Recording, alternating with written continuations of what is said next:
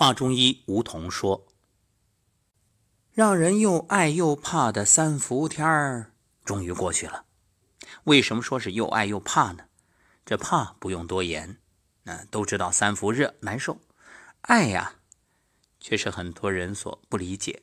其实冬病夏调，这三伏天如果你过好了，一定可以把身体里面的寒气湿气驱出来，好好的养阳气。”正所谓春夏养阳，不过也不必懊悔啊，过去就过去了。其实每个季节都对应着相应的养生方法。今天开始，咱们就来养阴。为什么说秋冬养阴呢？因为秋天啊，阴长阳消，所以以养阴为主。秋天主收。你看，春生夏长秋收冬藏，什么是收啊？就是万物收敛，肺气内应，养生就要以养肺为主。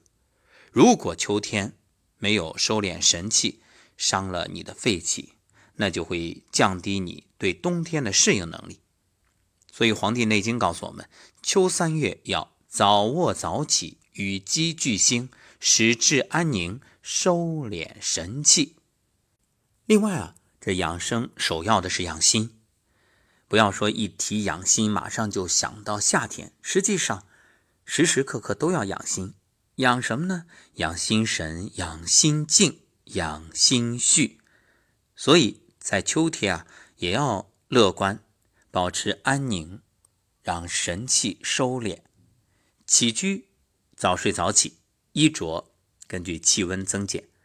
民间有春捂秋冻的说法，所以秋天不要着急加衣服。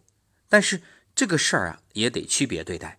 本身就体弱多病或者年老，身体已经比较衰弱了，这个时候你还硬撑，明明天凉了，还说我春捂秋冻要少穿，那你就是纯属自己找病。因此啊，这秋冻也是因人而异。那为什么提倡秋冻呢？其实就是避免因为多穿衣服产生的身热汗出、汗液蒸发，去损耗你的阴经，也是防止阴气外泄。这样呢，让机体适当的来动一动，就可以更好的适应接下来将要迎来的冬天。要学会去顺应秋天阴经内蓄、阴气内守的养生原则。秋燥呢，要注意保持环境湿润。你看，这和夏天就相反了。夏天要除湿，你说你夏天再整个加湿器在家里，那你这是雪上加霜，湿上加湿。那秋天呢，这就有必要了，因为秋天已经开始燥了。当然最重要的就是怎么转换的时候要注意，因为现在还没有真正的进入秋天，所以这个时候啊，环境湿润这件事儿也是。要考虑你的地区差异，比如明明你就处在这个南方湿润地区，你还加那没必要。那如果是北方呢，已经很干燥，这就要注意。饮食上要防燥护阴，也就是滋阴润肺，多吃一些这个润燥的食物，像什么银耳啊、甘蔗、燕窝、梨、芝麻、藕、菠菜，包括豆浆，还有蜂蜜啊，这都很好。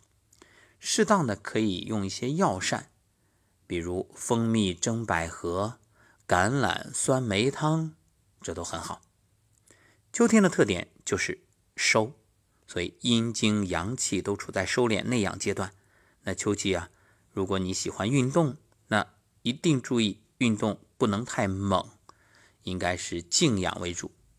因为很多人都知道秋天容易出成绩啊，你看不冷不热，哎。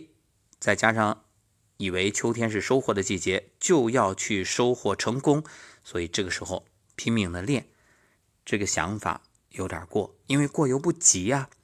那其实锻炼你要明白什么目的，养生是第一，不是单纯的成绩。当然，运动员这个另当别论。所以在这里我们要向所有为国争光的运动员啊致以敬意，那真的是以牺牲健康为代价呀。